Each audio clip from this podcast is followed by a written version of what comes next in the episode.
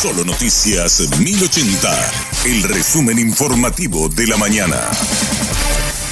Hola, soy Susana Arevalo y este es el resumen informativo de la mañana. El titular de CETRAPAM afirmó que no existe regulada en el transporte público. César Ruiz Díaz afirmó que la disminución en la frecuencia de buses responde al movimiento habitual de enero de todos los años. Y no existe ninguna regulada, motivo, razón o circunstancia no existe. Hay menos vehículos, sí, hay menos vehículos, pero también hay menos gente. Hay que entender de que el sector público está de vacaciones, el sector privado está de vacaciones, el sector judicial está de vacaciones. Entonces no existe un racional para que uno tire a las calles el 100% de la flota. O sea, no nos olvidemos que hoy nada es normal en el mes de enero, ni atención al público, al cliente, es decir, una serie de situaciones coyunturales que se pasan cada enero.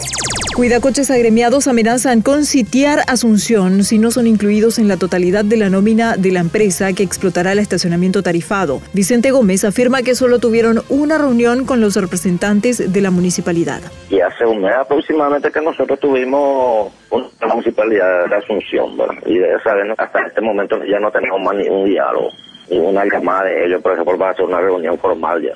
En ningún momento no se habló todavía de, cómo va a ser, ¿verdad? No, le quiero mentir. Pero la pretensión de ustedes, ¿cuál es? Hubo una anotación de toda la, gente, ¿verdad? Una inscripción que se está haciendo, ¿verdad? Eh, directamente a la municipalidad y aquella persona que está inscrito, eh, supuestamente que no iba a agarrar esta empresa que va a agarrar el tarifado. Y nosotros, si no nos aceptamos los, los 700, no vamos a aceptar nada. Nosotros vamos a montarnos también en esto, ¿verdad? Porque esto va a ser una cosa que yo estoy pensando, yo no le voy a atacar a los muchachos, ¿verdad? No me voy a responsabilizar también de los muchachos después que si salen hacen algo, porque acá la gente va a defender su, su trabajo, su, el sustento de cada día, ¿verdad?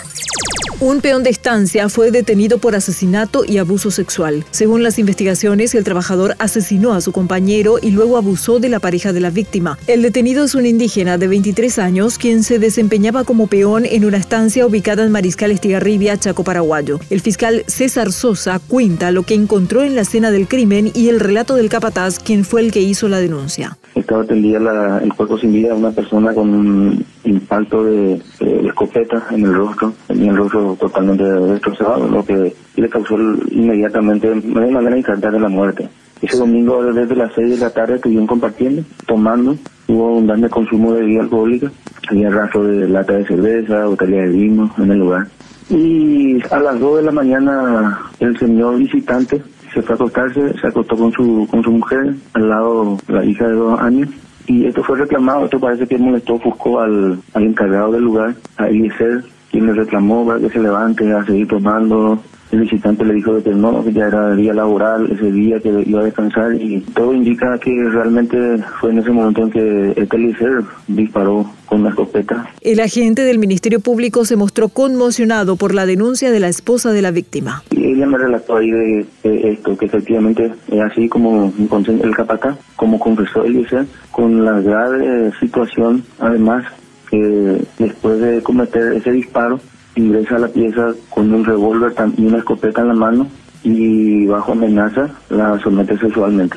La señora con el rostro destrozado, la criatura llorando al lado en la cama y en todo momento el agresor le amenazaba con el arma apuntándole a la, criatura diciéndole, hacerle pegar a tu hija boca yucata, un boca yucata.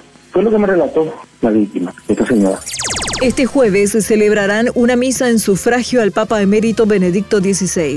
Será a las 11 horas en la Catedral Metropolitana de Asunción, según el comunicado de la Conferencia Episcopal Paraguaya. El comunicado informa además que el cardenal Adalberto Martínez Flores viajará a Roma para participar del funeral. También estará habilitado el libro de condolencias para el público en general mañana miércoles en la sede de la Anunciatura Apostólica de 10 a 12 y de 15 a 17 horas. Hasta aquí el resumen informativo de la mañana. Que tengas muy buen resto de jornada. La información del día aquí, en Solo Noticias 1080.